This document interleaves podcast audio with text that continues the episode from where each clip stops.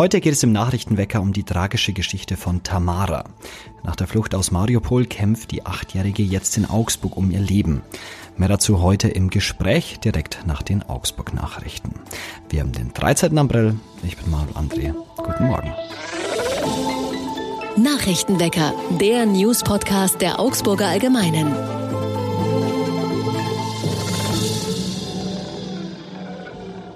Und das sind unsere Augsburg-Nachrichten. Das Augsburger Tierheim muss die Preise drastisch erhöhen. Tierbesitzer müssen ab sofort erheblich tiefer in die Tasche greifen, wenn sie Hund, Katze und Co. im Augsburger Tierheim abgeben. Oft ist der doppelte Betrag wie bisher fällig. Wir mussten erhöhen, die aktuelle Kostenexplosion zwingt uns dazu, sagt Heinz Paula, Vorsitzender des Tierschutzvereins Augsburg und Umgebung.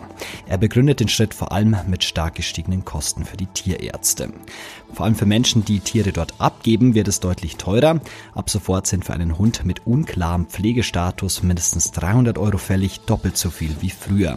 Wer seine Hauskatze abgibt, zahlt jetzt 180 Euro, früher 80 Euro. Auch die Abgabe von Kleintieren kostet nun deutlich mehr, für Kaninchen etwa 40 Euro, früher waren das nur 20 Euro.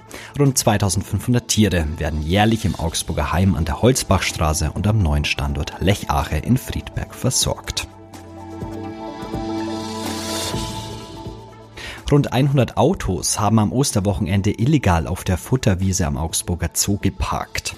Am Ostermontag ging es im Augsburger Zoo hoch her. Das enorme Besucheraufkommen führte dann auch dazu, dass viele Autofahrer und Autofahrerinnen kurzerhand auf der Futterwiese gegenüber dem Zoo wild parkten. Zahlreiche Anwohner alarmierten die Polizei, denn die Grünfläche liegt mitten im Trinkwasserschutzgebiet. Außerdem wird dort regelmäßig Gras gemäht, das als Futter für viele Exoten im Augsburger Zoo dient. Offenkundig ließen sich die Autofahrer nicht von Warnschildern abhalten, die das Betreten der Wiese verbieten. Warum kam es so weit? Wie der Zoo mitteilt, kamen allein am Ostermontag fast 10.000 Besucherinnen und Besucher. Das Angebot an Pkw-Stellplätzen reiche an solchen Tagen nicht aus. Bei den Fahrradstellplätzen sei dagegen noch viel frei gewesen. Wie wurde dann das Problem behoben? Nachdem stundenlang am Wochenende nichts passierte, richtete der städtische Ordnungsdienst einen Sonderdienst mit zwei Mitarbeitern ein. Diese seien gegen 16.15 Uhr vor Ort gewesen und hätten 45 Parkverstöße im Trinkwasserschutzgebiet festgestellt und geahndet. In den kommenden Wochen werde die Stadt an Wochenenden mit schönem Wetter verstärkt im Bereich Zoo und Botanischer Garten Parkkontrollen durchführen, unterstützt auch von der Polizei. Und das Augsburger Textil- und Immobilienunternehmen Dierig wird sein Projekt mit 211 Wohnungen vorerst nicht umsetzen. Mehr als 200 Wohnungen wollte das Augsburger Traditionsunternehmen direkt neben seinem Stammsitz im Fersi bauen und damit neuen Wohnraum schaffen. Gestiegene Zinsen und Baukosten haben jetzt dazu geführt, dass das Projekt verschoben wird. Das hat das aktiennotierte Unternehmen zusammen mit seinem Geschäftsbericht für 2022 bekannt gemacht. Um die Wohnbebauung in Pfersi umzusetzen, hatte Dierig alte und nicht sanierungsfähige Hallen aus Hochzeiten der Textilindustrie abgerissen. An dieser Stelle sollten stattdessen 211 neue Wohnungen entstehen. Bei den aktuellen Rahmenbedingungen geht das aber nicht, sagt Benjamin Dierig. Wie lange das Projekt geschoben werden soll, könne er noch nicht sagen. Dierig will die Zeit bis zum verschobenen Baustart aber nicht ungenutzt lassen, sondern sich noch einmal intensiv über die energetische Ausstattung des geplanten Neubaus Gedanken machen. Und jetzt schauen wir noch aufs Wetter. Es bleibt bewölkt und regnerisch in der Stadt. Die Temperaturen liegen zwischen 6 und 8 Grad. Und auch die nächsten Tage bleibt es bewölkt und regnerisch. Nur am Freitag, da könnte die Sonne mal kurz rausschauen. Der Krieg in der Ukraine dauert ja immer noch weiter an. Umso wichtiger ist es, dass wir ihn und auch das Leid, das der russische Angriffskrieg anrichtet, nicht aus den Augen verlieren. Meine Kollegin Miriam Zissler hat sich mit einer Geschichte beschäftigt, die ans Herz geht und auch in Augsburg spielt. Und darüber wollen wir jetzt sprechen. Hallo Miriam. Hallo. Die Geschichte von Natalia Kudolai und ihrer Tochter beginnt in der Ukraine auch schon vor dem russischen Angriffskrieg, denn die Tochter ist krank. Was hat sie denn? Die Tochter, die Tamara, die hat einen Hirntumor, einen recht großen und der wurde äh, 2021 entdeckt. Ähm, wie wurde sie denn vor dem russischen Angriffskrieg behandelt in der Ukraine?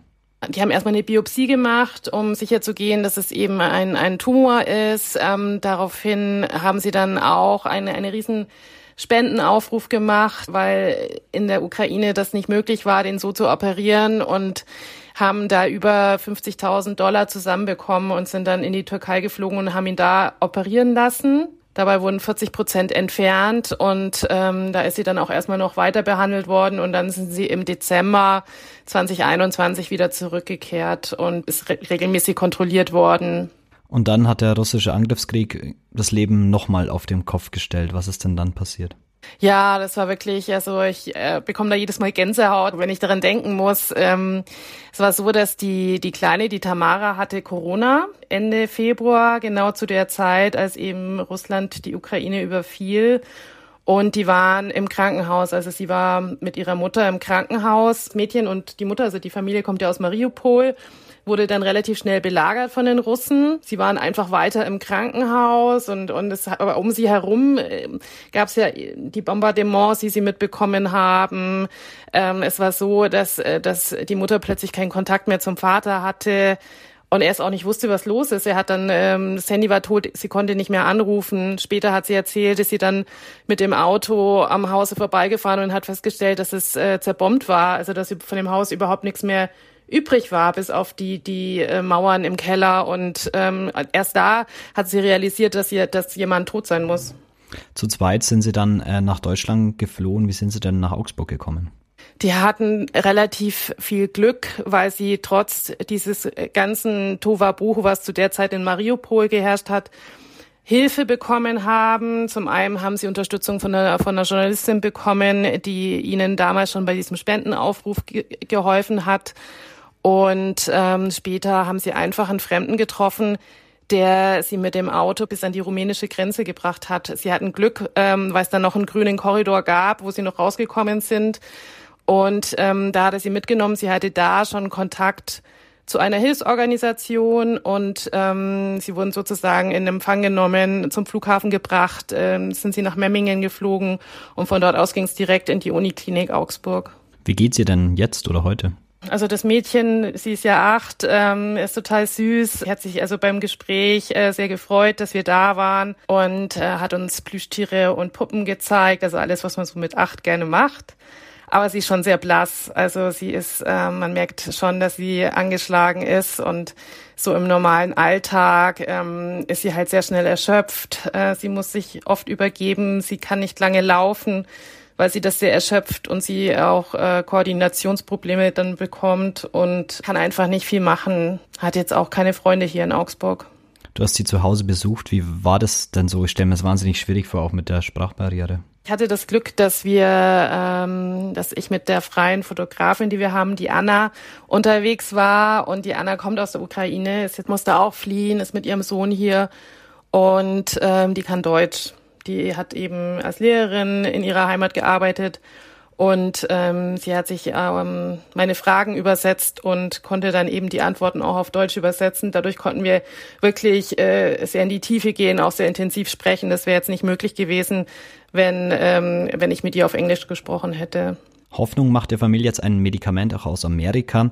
Ähm, was hat's denn damit auf sich? Und ähm, ja, das Ganze führte dann zu einem Crowdfunding. Magst du mich da nochmal auf den neuesten Stand bringen? Die Mutter hat äh, eine Spendenkampagne auch hier gestartet. Es ist so, dass das Mädchen jetzt insgesamt schon sechsmal operiert worden ist. Dieser Hirntumor, ähm, ähm, es ist schwierig, den, den komplett rauszubekommen. Sie wird auch nächste Woche nochmal operiert. Ähm, deshalb ähm, für die Mutter ist natürlich die Tochter so der letzte Strohhalm. Sie hat niemanden mehr, sind alle gestorben. Und äh, sie versucht jetzt halt parallel alles, alles äh, zu machen, was, was möglich ist.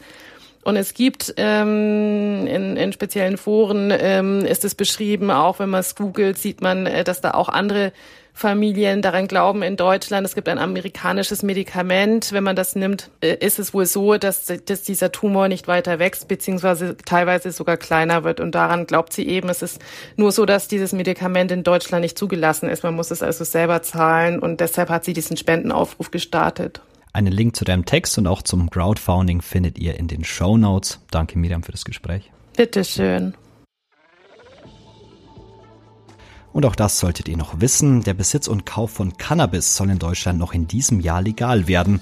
Aber nur für Privatleute. Joints oder Cannabis-Schokolade im Fachgeschäft kaufen kommt in Deutschland erst einmal nicht. Darauf habe sich die Regierung nach Gesprächen mit der EU-Kommission geeinigt, hieß es. Die neuen Pläne für ein Gesetz sollen den Besitz, den Eigenanbau und den Jugendschutz regeln. Und Finanzminister Christian Lindner sieht die deutsche Wirtschaft weiterhin in einer Schwächephase. Deutschland wachse nicht so stark und entwickle sich nicht so gut wie andere, warnte Lindner bei der Frühjahrstagung des Internationalen Währungsfonds in Washington. Und zum Abschluss heute habe ich noch eine ja, Polizeinachricht aus Nordrhein-Westfalen für euch. Dort sind drei Jugendliche in eine Schule eingestiegen. Das finde ich jetzt erstmal nicht so gut. Dann haben sie auch noch Laptop und einen Verstärker geklaut. Eher uncool.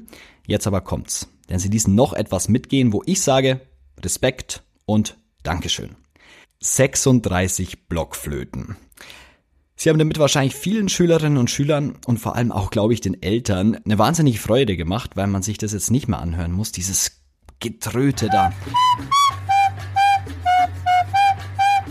Ach, das waren Zeiten. Ich erinnere mich auch gern an meine äh, Blockflötenzeit.